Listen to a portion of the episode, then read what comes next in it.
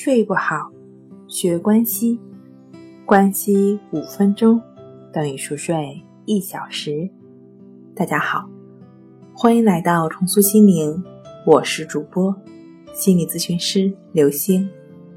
今天要分享的作品是：吃药伤胃，不吃受罪，还有什么能够赶走失眠？从事咨询行业这么多年。听到最多的声音是与失眠相关的，不管是抑郁还是焦虑，往往都会伴有失眠的情况。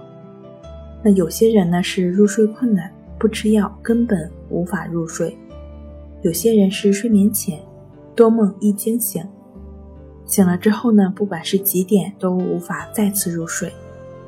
失眠让他们极度的痛苦，头痛欲裂，感觉生不如死。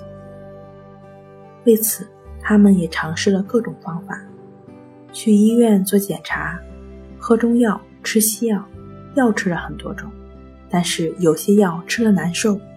虽然可以让自己睡上几个小时，带来的副作用，比如反应迟钝、精神恍惚，也没有比失眠强到哪去。有一个病友的经历更有意思，老中医给他开了一些中药之后，他问。中药是不是见效比较慢呢？如果喝了还睡不着，应该怎么办？老中医告诉他，还睡不着就别躺在那儿胡思乱想，起来认真学习十九大报告，学习国家政策。他真的按照老中医的话去做了，结果越学越精神。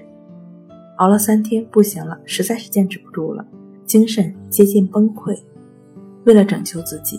把以前断了好久的西药又拿出来吃了，心里默念：走一步算一步吧，管他什么副作用，管他什么会上瘾，管他什么断药的时候要经历那种痛苦的滋味，先让我睡上一觉再说吧。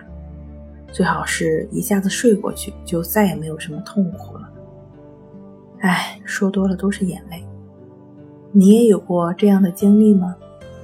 担心吃药会伤身体。不吃吧，又睡不着，反复纠结，实在是受罪。现在有了第三种方法，让关系法来帮你，不吃药，不用数数，没有副作用，让你的身体重新拥有想睡就睡的能力，就像刚出生的婴儿一样，恢复你本来就有的调节能力。关系五分钟等于熟睡一小时。